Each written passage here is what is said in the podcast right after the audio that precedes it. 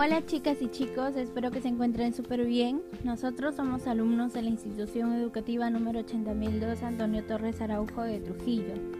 Y en esta oportunidad hablaremos acerca de una problemática que debería ser de interés mundial. Nos referimos a la contaminación del aire. A través de nuestro podcast buscamos transmitir todos nuestros conocimientos previos en base a la ciencia para poder informarte sobre este tema sumamente importante. En nuestro podcast hablaremos sobre los siguientes puntos. ¿Qué es la contaminación del aire? ¿Cuáles son las causas? ¿Cuáles son las consecuencias? ¿Cómo podemos contribuir para su cuidado? Bien, iniciaremos teniendo una pequeña reflexión sobre qué es la contaminación del aire. Cuando hablamos de contaminación del aire o contaminación atmosférica, nos referimos a la presencia en los distintos estratos de aire que integran la atmósfera terrestre de materiales y formas de energía que no forman parte de su composición natural y que representan un potencial fuerte de daños y molestias para la vida, al acarrear reacciones químicas impredecibles e inconvenientes. La atmósfera es una masa homogénea de gases que conocemos como aire y que la gravedad del planeta mantiene su, unida a su superficie, cumpliendo con funciones de defensa ante los eventos espaciales como meteoros, radiaciones solares mediante la capa de ozono y rayos cósmicos, pero también conservando el calor, permitiendo el ciclo del agua, circulando distintos elementos gaseosos, etc. ¿Cuáles son las causas de la contaminación del aire? Las causas de la contaminación del aire son las siguientes. Te mencionaremos algunas. En el hogar, la principal fuente de contaminación en el ambiente de las casas es la quema de interiores, de combustibles fósiles, madera y otros combustibles de biomasa para cocinar, calentar y encender fuego. En la industria, en muchos países la producción de energía es una fuente importante de contaminación de aire. Los centrales eléctricas que queman carbón son una emisión importante, mientras que los generadores diésel suponen una preocupación creciente en áreas desconectadas a la red eléctrica. Transportes.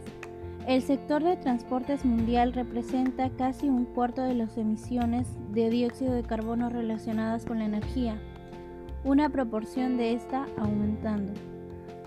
Las emisiones del transporte se han relacionado con casi 40.000 muertes prematuras. Agricultura. Hay dos fuentes principales de contaminación del aire proveniente de la agricultura, el ganado, que produce metano y amoníaco, y la quema de residuos agrícolas. Alrededor del 24% de todos los gases de efecto invernadero emitidos en todo el mundo provienen de la agricultura, la, silvicultura y otros usos del suelo. ¿Cuáles son las consecuencias? Problemas respiratorios. El aire contaminado puede deteriorar la salud de las personas y los animales e incluso las plantas al contener sustancias cancerígenas o venenosas lluvias ácidas. Ciertos elementos químicos reaccionan en la atmósfera con el, con el vapor del agua y forman ácidos o mezclas corrosivas que luego caen en la tierra con lluvia. Deterioro del agua. La contaminación del aire incide sobre el agua, ya que ésta al evaporarse y precipitarse entra en contacto con los contaminantes atmosféricos. Daño en la capa de ozono. En las capas superiores de la atmósfera se halla una capa de ozono que nos protege de impacto directo de los rayos ultravioleta. Ciertos gases reaccionan con él y agujerean la capa protectora. Efecto invernadero.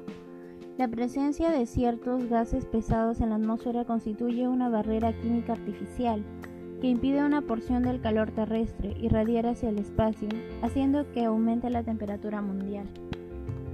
Daños materiales. Los compuestos de nitrógeno y azufre lanzados a la atmósfera por los motores de combustión y por determinados procesos industriales, durante la lluvia se combinan con el agua produciendo lo que se llama la lluvia ácida.